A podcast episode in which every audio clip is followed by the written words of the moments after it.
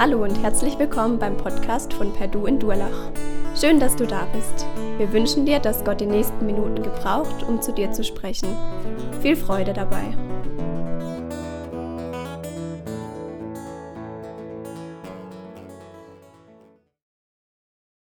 Ja, das ist die Sache, die wir auch immer wieder merken, dieser sogenannte Vorführeffekt. Und ähm, heute ja dieses Thema, was uns auch beschäftigt in der Weise, dass wir fragen, ja, ich weiß, worauf ich warte. Ist es wirklich so? Ich möchte uns zunächst diesen Text lesen aus 2. Petrus 3 von Vers 10 bis 18. Ich nehme den 10. Vers nochmal dazu vom letzten Mal, weil das dann vom Zusammenhang her besser verständlich ist. Der Tag des Herrn wird kommen und er kommt so unerwartet wie ein Dieb. An jenem Tag wird der Himmel mit gewaltigem Krachen vergehen, die Gestirne werden im Feuer verglühen und über die Erde und alles, was auf ihr getan wurde, wird das Urteil gesprochen werden. Wenn das alles auf diese Weise vergeht, wie wichtig ist es da, dass ihr ein durch und durch geheiligtes Leben führt, ein Leben in der Ehrfurcht vor Gott. Wartet auf den großen Tag Gottes. Verhaltet euch so, dass er bald anbrechen kann. Sein Kommen bedeutet zwar, dass der Himmel in Brand geraten und vergehen wird und dass die Gestirne im Feuer zerschmelzen. Doch wir warten auf den neuen Himmel und die neue Erde, die Gott versprochen hat, die neue Welt, in der Gerechtigkeit regiert. Weil ihr also auf diese Dinge wartet, liebe Freunde, setzt alles daran, euch vor dem Herrn als untadelig und ohne Makel zu erweisen, als Menschen, die Frieden mit ihm haben. Begreift doch, die Geduld, die unser Herr mit uns hat, bedeutet unsere Rettung. So hat es euch auch unser lieber Bruder Paulus mit dem Geschenk, mit der ihm geschenkten Weisheit geschrieben. Und dasselbe sagt er in allen Briefen, wenn er über diese Dinge spricht. Einiges in seinen Briefen ist allerdings schwer zu verstehen, was dazu führt, dass die Unbelehrbaren und Ungefestigten es verdrehen. Aber das tun sie auch mit den übrigen heiligen Schriften und sie tun es zu ihrem eigenen Verderben. Ihr lieben Freunde, wisst nun schon im Voraus Bescheid. Darum Seid auf der Hut und lasst euch nicht von den irrigen Ansichten jener gewissen Leute mitreißen. Gebt acht, dass ihr nicht von eurem festen Stand wegkommt und zu Fall kommt. Lasst stattdessen euer Leben immer mehr von der Gnade bestimmen und lernt Jesus Christus, unseren Herrn und Retter, immer besser kennen. Ihm gebührt die Ehre jetzt, in dieser Zeit und dann am großen Tag der Ewigkeit. Amen. Es ist schon lange her, aber ich erinnere mich immer noch sehr genau daran. Unsere Kinder waren damals noch klein. Wir waren unterwegs auf dem Spielplatz in Wertheim damals und da kamen uns zwei von den Zeugen Jehovas entgegen. Und sie, sah, sie sahen so, wie wir als Familie froh zusammen waren und Sie fragten uns dann, wisst ihr, das wird doch einmal schön sein, wenn wir alle im Paradies Gottes sein werden. Wissen Sie von dieser Sache? Dann habe ich ihnen geantwortet, wisst ihr, ich will nicht nur im Paradies Gottes sein. Ich warte auf den neuen Himmel und auf die neue Erde, in der Gerechtigkeit wohnt. Da haben sie geguckt, wir haben dann noch weiter gesprochen, nicht lange. Aber das ist ja die Frage, die immer wieder uns auch gestellt wird. Worauf warten wir? Ist uns wirklich klar, worauf wir warten? Oder geht es euch auch so? Ich zumindest habe oftmals ein flaues Gefühl, wenn ich an die Wiederkunft Jesu denke. Mir kommt dann die Gerichtsbeschreibungen in den Endzeitreden Jesu und in der Offenbarung in den Sinn. Und ich denke, hoffentlich ist das bald vorbei. Und dann kommt der neue Himmel und die neue Erde. Und dann kommt die Herrlichkeit bei Gott.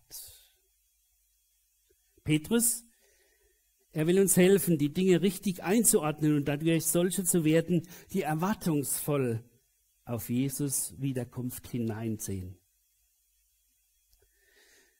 Wir müssen dabei beachten und bedenken, wie kommen wir in den richtigen Wartemodus, so könnte man sagen. Petrus macht uns klar, das haben wir am letzten Sonntag gehört, Jesus kommt auf alle Fälle wieder. Auch wenn das nach unserem Empfinden sich lange hinauszögt und wir deshalb eher darüber oder viele sich eher darüber lustig machen, als die Sache ernst zu nehmen. Was muss vorher geschehen, damit die neue Welt, in der Gerechtigkeit wohnt, beginnen kann?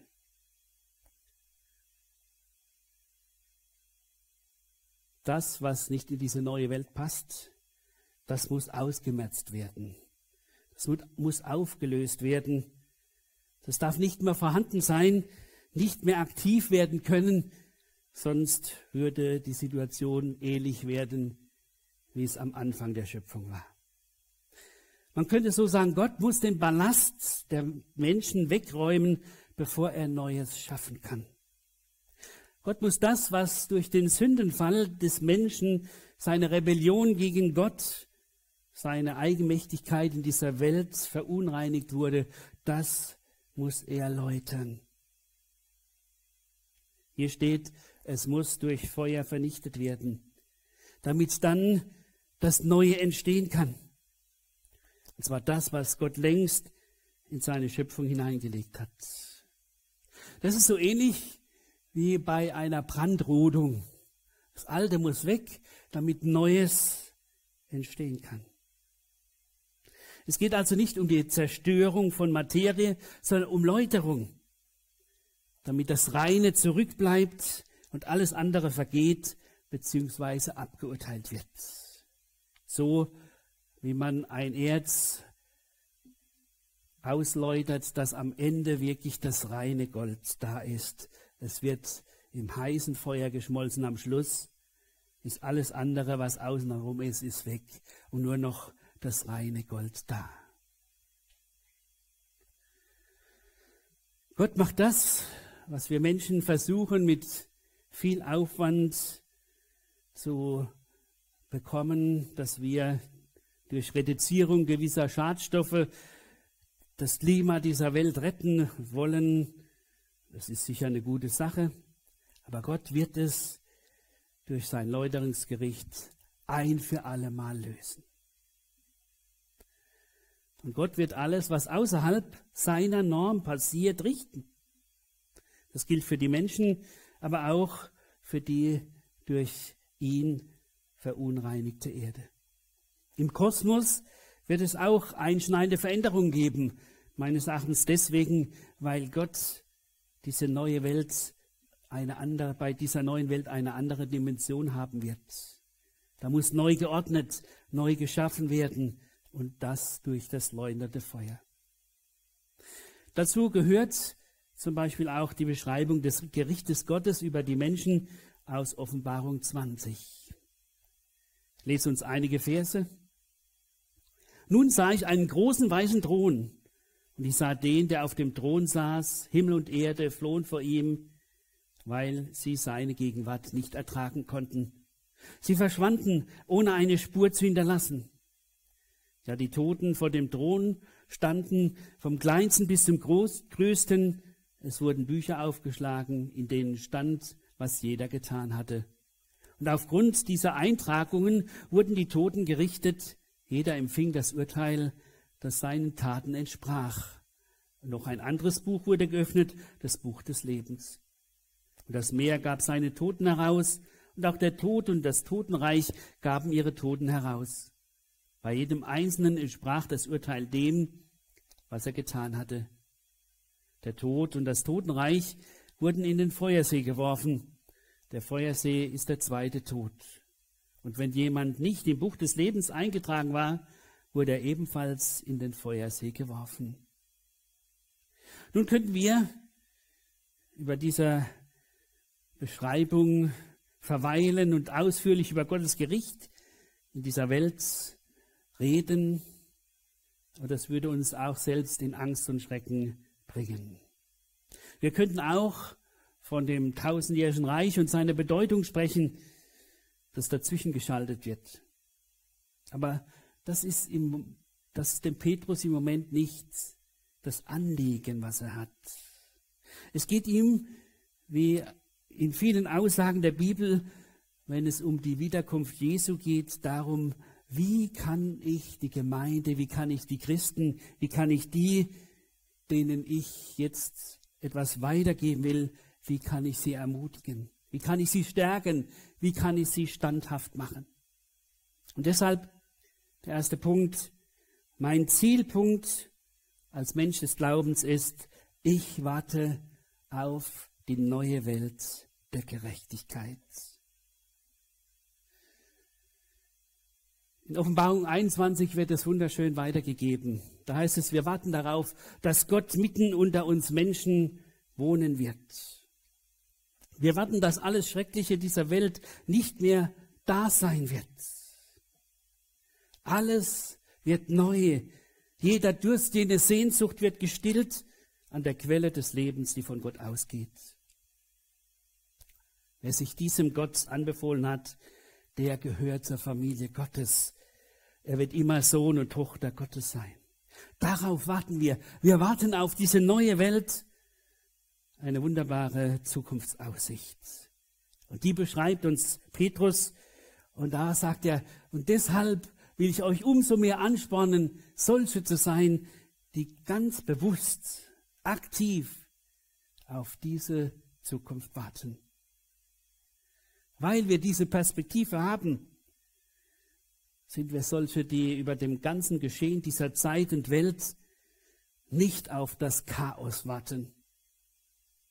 Nicht auf das warten, was noch alles Böses in dieser Welt geschieht, das noch seinen Höhepunkt erreichen muss. Nein, wir warten nicht auf eine schlimme Zeit der Gerichte Gottes, die wohl kommen werden, sondern wir warten auf den wiederkommenden Herrn Jesus Christus der diesem bösen Treiben in dieser Welt ein jähes Ende bereiten wird.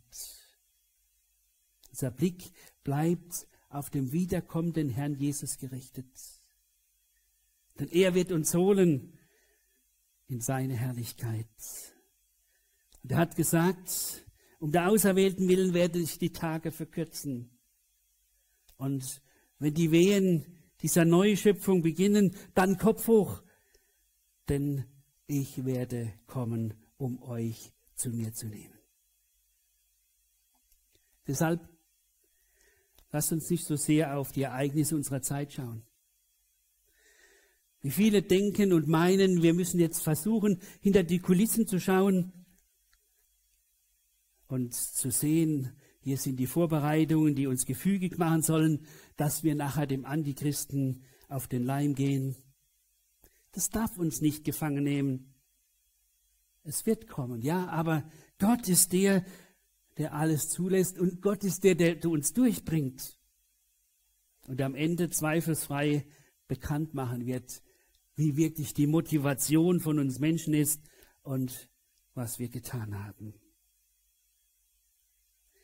Diese Information über die Wiederkunft Jesu soll uns Christen auf diese rechte Lebenshaltung führen, damit wir vorbereitet sind für die Zukunft, auf diese Zukunft hinleben. Das ist unser Zielpunkt. Jesus Christus kommt, um uns zu sich zu nehmen. Das war dem Petrus nicht nur im zweiten, sondern auch im ersten Brief schon so wichtig. Der sagt, ihr schaut doch auf das Kommen Jesu, bleibt wachsam, Seid besonnen, setzt eure Hoffnung völlig auf die Gnade, die euch erwiesen wird, wenn er in seiner Herrlichkeit erscheint. Ihr habt die Wahrheit erfahren und gehorcht ihr und ihr habt euch dadurch gereinigt, dass ihr jetzt in aufrichtiger geschwisterlicher Liebe fähig seid. Bleibt nun auch dabei, euch gegenseitig mit reinem Herzen zu lieben, denn ihr seid ja von neuem geboren worden. Und Petrus macht es im zweiten Brief deutlich, wir haben es letztes Mal schon gehört, der sagt, ich will euch helfen, wachsam zu bleiben und euer Denken nicht durch das Böse beeinflussen zu lassen. Und jetzt, in unserem Text heute, kommen wir auf das Zweite zu sprechen. Mein Lebensmotto ist, ich lebe bewusst auf die Wiederkunft Jesu zu. Wie sagt Petrus? Wenn das alles auf diese Weise vergeht, wie wichtig ist es da, dass ihr ein durch und durch geheiligtes Leben führt. Ein Leben der Ehrfurcht vor Gott. Wartet auf den großen Tag Gottes. Verhaltet euch so, dass er bald anbrechen kann. Wir sollen also unser Leben so ausrichten, dass wir nichts zu fürchten haben. Dass wir bereit sind, ihm, Jesus Christus, zu begegnen, wenn er wiederkommt. Das heißt, wir gehen ganz bewusst auf dieses Ereignis der Wiederkunft Jesu zu. Wie ist das, wenn man bewusst auf ein Ereignis hinlebt? Dann ergreift man Maßnahmen, um optimal ausgestattet zu sein, wenn das Ereignis eintrifft. Also zum Beispiel vor der Hochzeit gibt es einige Vorbereitungen, dass dann das Fest gelingt. Bevor ein Kind geboren wird, gibt es viel zu besorgen und zu richten, damit das Kind, wenn es da ist, gut versorgt werden kann. Bevor ich ein neues Haus bewohnen kann, muss es fertiggestellt und eingerichtet werden, damit ich dann es beziehen kann. Und so weiter. Und so ist die Frage für uns, wie bereite ich mich auf das vor, was mich erwartet? Oder weil ich die, kind, weil ich die Wiederkunft Jesu erwarte, bereite ich mich folgenderweise vor. Ich lebe ein durch und durch geheiligtes Leben, ein Leben in der Ehrfurcht vor Gott.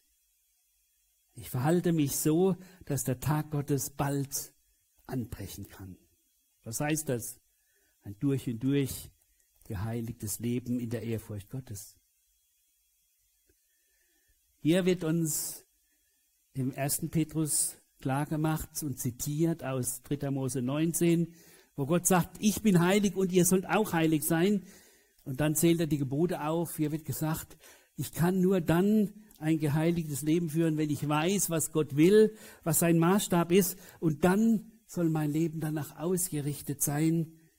Nicht oberflächlich so ein christliches Dasein fristen, wo ich innerlich mache, was ich will und äußerlich so ein christlichen Rahmen habe. Nein, es geht um dieses Leben mit Jesus. Und Petrus hat es im ersten Petrusbrief so gesagt, wisst ihr, ihr seid freigekauft mit dem teuren Blut Jesu Christi von der Abhängigkeit der Sünde. Ihr seid wiedergeboren und habt deshalb die Kraft durch den Heiligen Geist erfahren. Ein durch und durch geheiligtes Leben kann also nicht auf moralischen Appellen beruhen. Da würden wir kläglich scheitern. Wenn wir also diese Forderungen, die Petrus sagt, nur als moralischen Appell sehen, dann kämen wir nicht weit. Nein, es geht um diese Beziehung zu Jesus Christus, die unser Leben prägt und die uns zeigt, so dürfen wir durchs Leben gehen. Und so dürfen wir vorbereitet sein auf unseren Herrn. Paulus zum Beispiel hat es einmal so weitergegeben, dass er sagt, ich habe Lust, bei Christus zu sein, was am besten wäre, aber ich weiß, ich muss noch hier sein, ich habe hier noch Aufgaben. Haben wir diese Sehnsucht nach der uneingeschränkten Gemeinschaft mit Jesus? Oder ist es einfach so eine Sache, wo wir sagen, naja, ich weiß nicht, ob ich überhaupt schon so weit bin? Nein, unser Herr will uns dahin führen, dass uns diese Sehnsucht immer größer wird. Und wir Menschen sind, die sich darauf freuen, wenn Jesus Christus wiederkommt. Also, die enge Beziehung zu Jesus führt dazu, dass mein Leben ein Zeugnis für meine Umgebung sein kann. Und dann wird das, was mir so wichtig ist, dass Jesus bald wiederkommt, wird Auswirkungen haben für meine Umgebung. Ich werde ihnen diese Botschaft des Evangeliums weitergeben und andere werden zum Glauben kommen. Und Gott kann dann zu seiner Vollendung kommen, endlich seinen Sohn schicken, um die Vollendung zu erreichen. Das heißt, ich sehne den Tag der Wiederkunft Jesu herbei. Ich sehne die Gemeinschaft mit Jesus Christus herbei, die ich jetzt schon pflege und sage, endlich, wann ist es endlich soweit, dass ich uneingeschränkt mit Jesus verbunden sein kann. Und deshalb ist das Schöne, was uns hier klar gemacht wird. Mein Lebensanker ist, dass ich bewusst im Frieden mit Gott leben kann. Das ist das Große. Hier heißt es, weil ihr also diese Dinge, auf diese Dinge wartet, liebe Freunde, setzt alles daran, euch vor dem Herrn als untadelig und ohne Makel zu erweisen, als Menschen, die Frieden mit ihm haben. Frieden mit Gott. Paulus hat es wunderschön ausgedrückt in Römer 5, Vers 1. Da wir nun gerecht geworden sind durch den Glauben, haben wir Frieden mit Gott durch unseren Herrn Jesus Christus. Und dieser Frieden mit Gott, der muss immer wieder neu festgemacht werden. In der Beziehung mit Gott. In der Bereitschaft, dass Gottes Geist an mir wirken kann. Indem ich höre, was er mir sagen will, indem ich auf ein gutes Gewissen achte, indem ich regelmäßig in der Bibel und immer wieder mich hier nachjustieren lasse in der Nachfolge Jesu, indem ich Gemeinschaft mit anderen Gläubigen suche und dort Orientierung und Beistand erfahre. Paulus hat es den Philippern wunderbar weitergegeben. Philippa 2, 13 folgende. Denn Gott bewirkt den Wunsch in euch, ihm zu gehorchen und gibt euch auch die Kraft zu tun, was ihm gefällt. Deshalb tut alles ohne Murren und Diskussion, damit euch niemand Vorwürfe machen kann. Als untadliche Kinder sollt ihr wie die Himmelslichter mitten unter den verderbten und verdorbenen Menschen dieser Welt leuchten, indem ihr die Botschaft des Lebens darstellt. Darum geht es.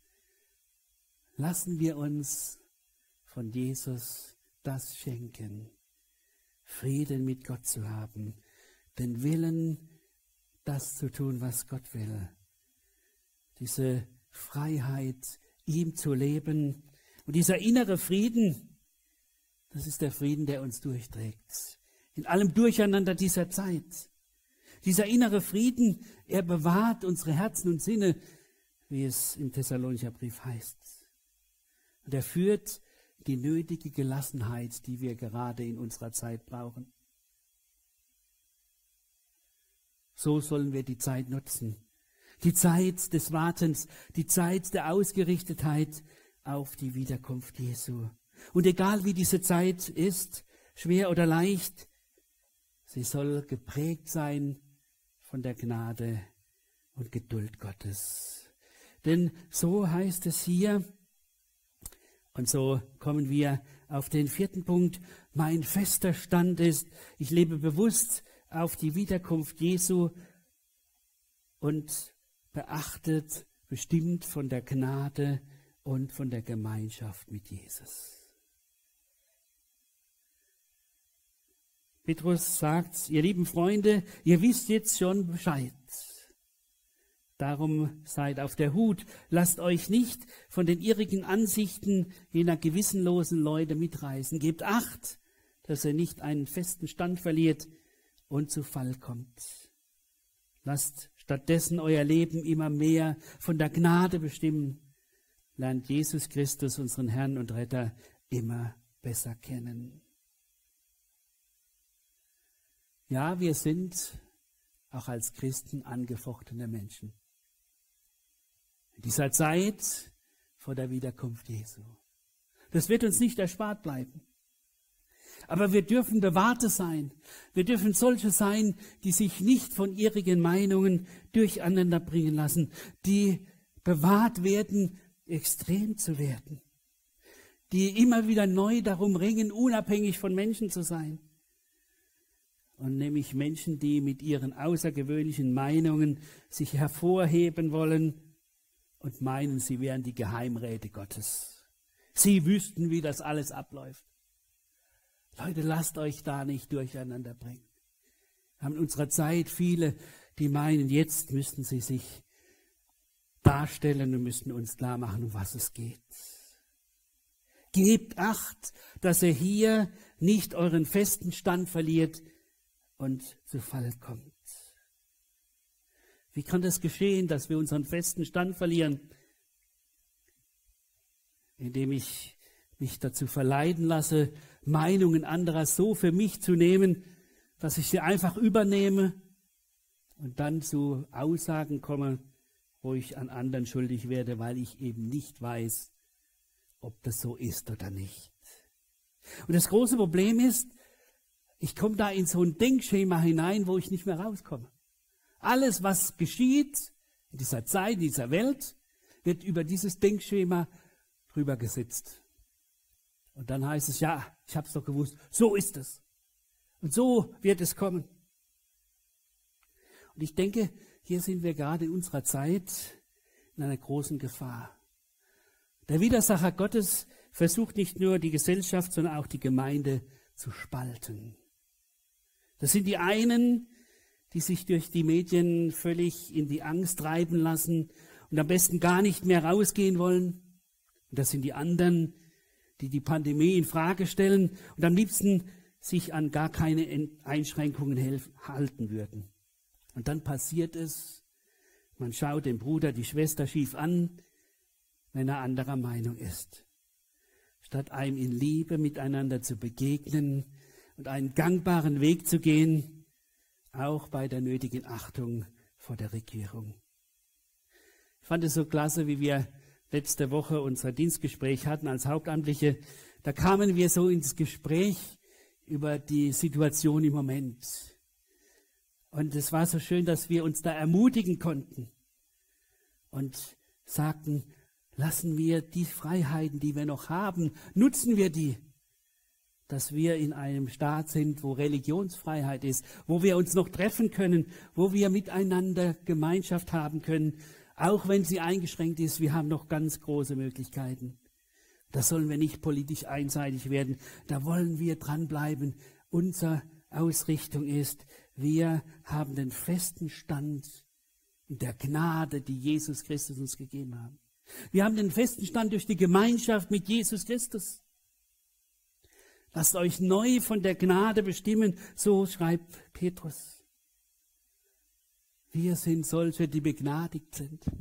Wir sind solche, die sich nicht durcheinander bringen lassen und in Angst bringen lassen, als würde es nicht reichen. Nein, die Gnade reicht aus. Wir sind solche, die sich immer wieder auf Jesus Christus ausrichten. Nicht auf irgendwelche anderen Dinge, die jetzt so im Mittelpunkt stehen unserer Zeit.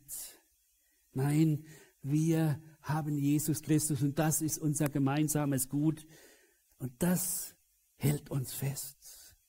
Und da kommen wir zusammen, auch in unserer Unterschiedlichkeit.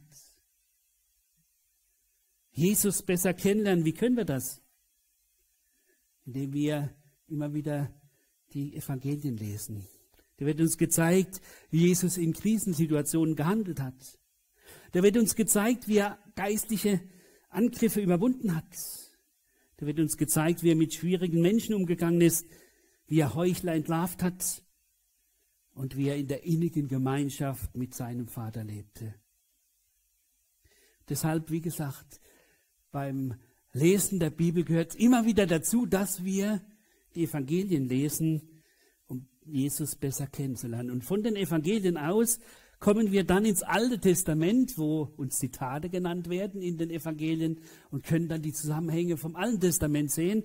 Oder auch, dass wir dann in die Briefe kommen von Paulus, wo die Bedeutung der Erlösung Jesu uns vertieft wird. Jesus immer besser kennenlernen, das soll unsere Ausrichtung sein als Wartender auf den wiederkommenden Herrn. Und dann werden wir, und das ist das Große, dann werden wir auch in der Lage sein, den Bruder, die Schwester besser kennen und lieben zu lernen und zu erfahren, wie der Herr uns Einigkeit gibt in ihm. Und wie wir im Alltag so leben können, dass wir nicht irgendwie nur noch auf die Zukunft schauen im Sinne von, dass wir den Alltag nicht mehr bewältigen, wie das leider immer wieder passiert ist. Nein, dass wir in der Erwartung auf den wiederkommenden Herrn unseren Alltag bewältigen können. Ich fasse zusammen. Petrus war es ein Anliegen, uns dahin zu führen, neu unseren Glauben zu reflektieren und dabei immer wieder auf Basics zu achten, die unser Glaubensleben ausmachen und prägen, die unser Glaubensleben festigen und stärken. Und dazu gehört auch die Gewissheit, dass Jesus Christus wiederkommt. Und dass wir da nicht im passiven Wartestand sind, sondern im aktiven Leben, im Blick auf das große Ziel. Wir werden einmal in der Herrlichkeit bei Gott sein, in dieser Welt der Gerechtigkeit wohnt, in der eben nichts mehr da ist, was uns von Gott trennt, in dem nichts mehr da ist, was uns durch mit voneinander trennt, sondern wo dieses wunderbare Miteinander mit Gott da ist. Und angesichts dessen dürfen wir solche sein, die wie der Petrus das am Schluss weitergibt. Und damit will ich auch schließen. In unserem Herrn Jesus Christus gehört ihm, unserem Herrn Jesus Christus, gehört alle Herrlichkeit und Ehre jetzt schon und auch in alle Ewigkeit. Amen. Wir wollen beten. Jesus Christus, wir danken dir, dass du der Herr bist, der in diese Welt gekommen ist, um uns zu erlösen. Und wir danken dir, dass du auferstanden bist und beim Vater bist und dass du wiederkommst in Macht und Herrlichkeit. Wir danken dir, dass wir diese wunderbare Ausrichtung haben dürfen, dass wir wissen dürfen, wir warten nicht auf das Chaos in dieser Welt, sondern wir warten darauf, dass du kommst und Ordnung bereitest, das Neue schaffst. Das, was unser Leben jetzt schon ausmacht, dass wir durch dich und deinen Geist Veränderung erleben, dann aber global. Wir danken dir, dass du uns da immer wieder neu ausrichtest durch dein Wort.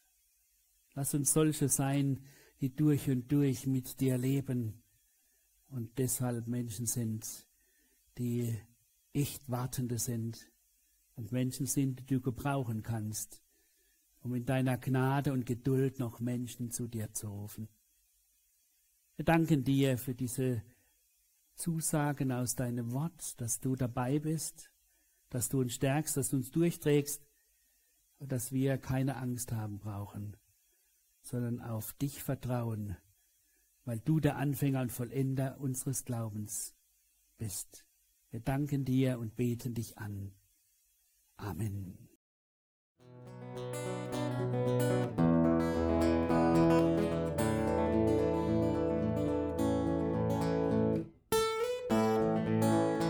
Wir hoffen, der Podcast hat dir weitergeholfen. Falls du noch Fragen hast, besuche gerne unsere Homepage unter www.per-du.church. Hier findest du alle wichtigen Infos zur Gemeinde und zum Glauben. Tschüss und bis zum nächsten Mal.